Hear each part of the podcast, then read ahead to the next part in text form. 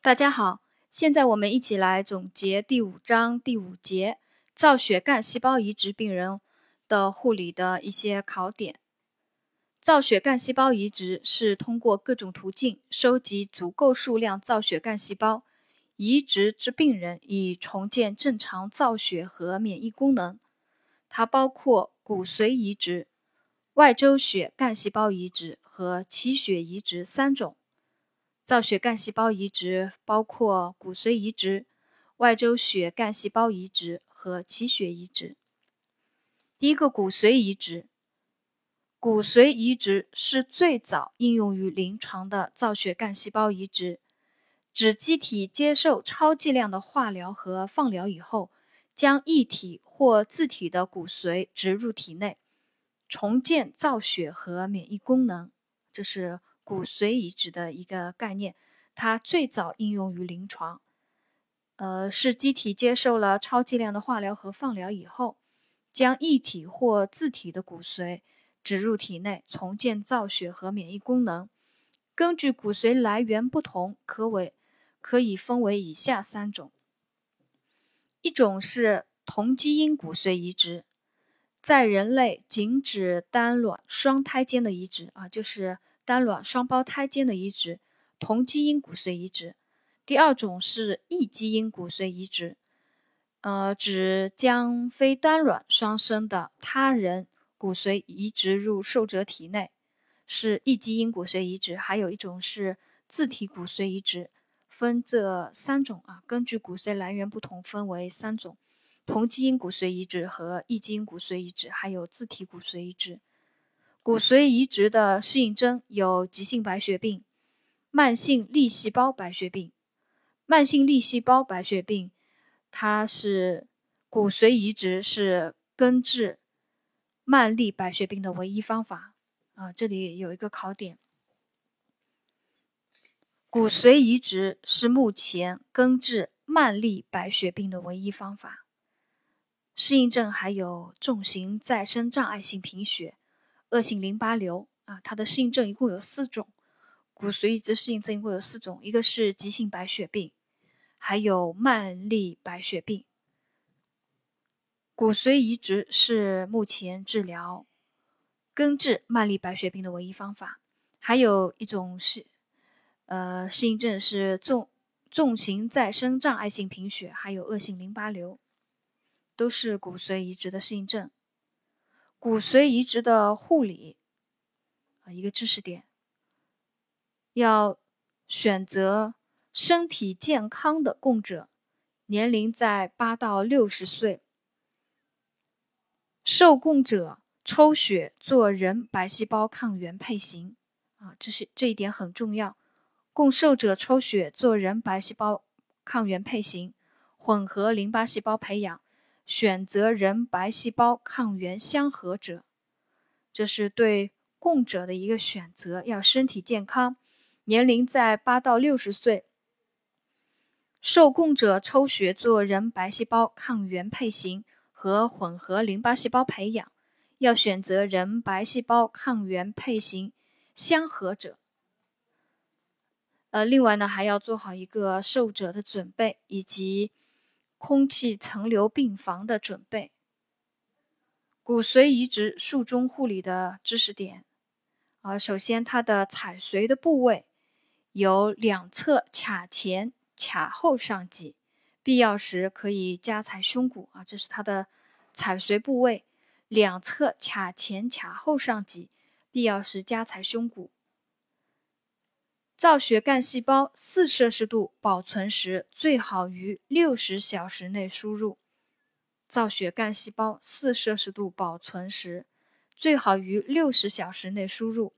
升低温，负的八十摄氏度保存啊，可一年；负的一百九十六摄氏度保存，可数年至数十年。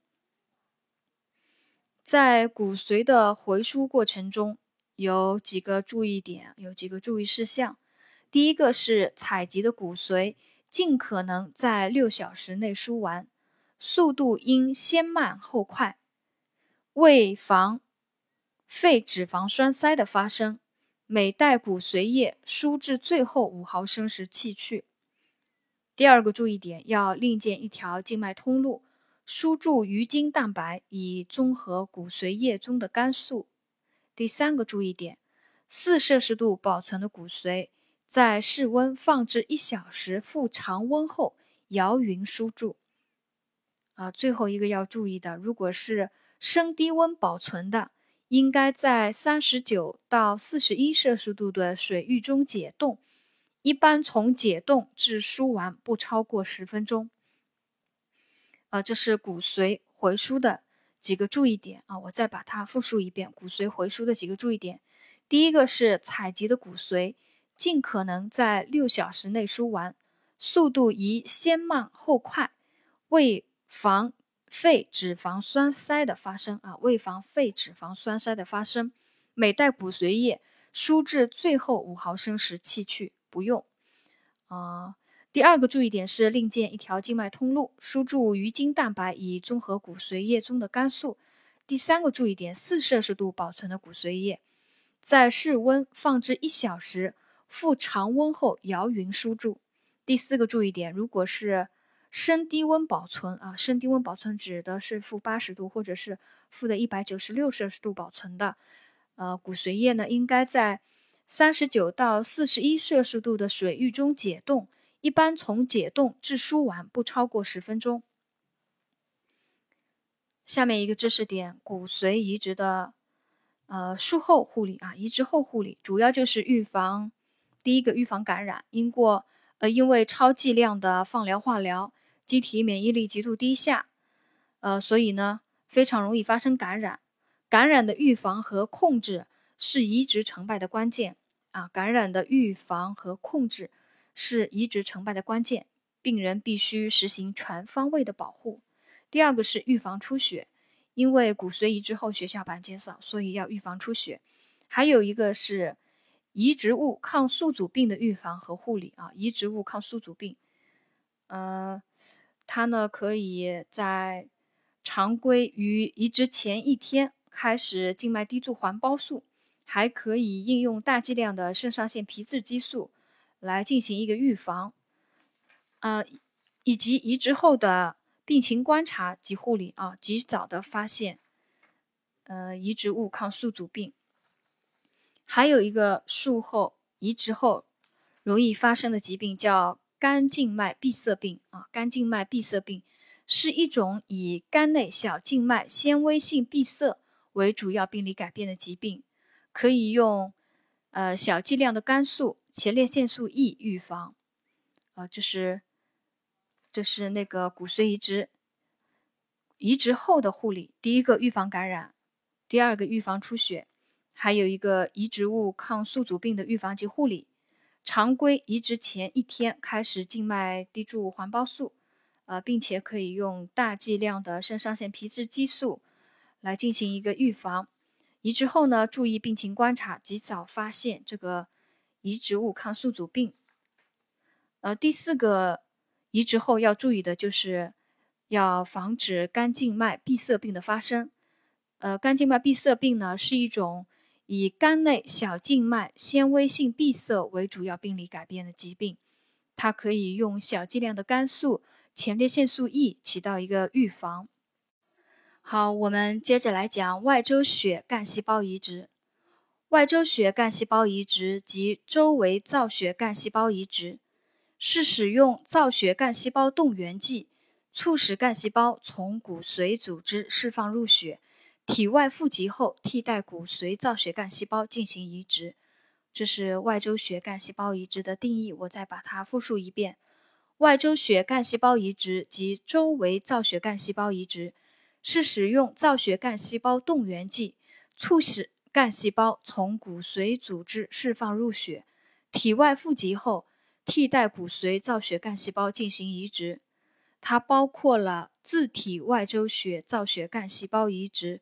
和异基因外周血造血干细胞移植两种，啊，包括自体外周血造血干细胞移植和异基因外周血造血干细胞移植。呃，外周血造血干细胞移植的考点呢，就这两个。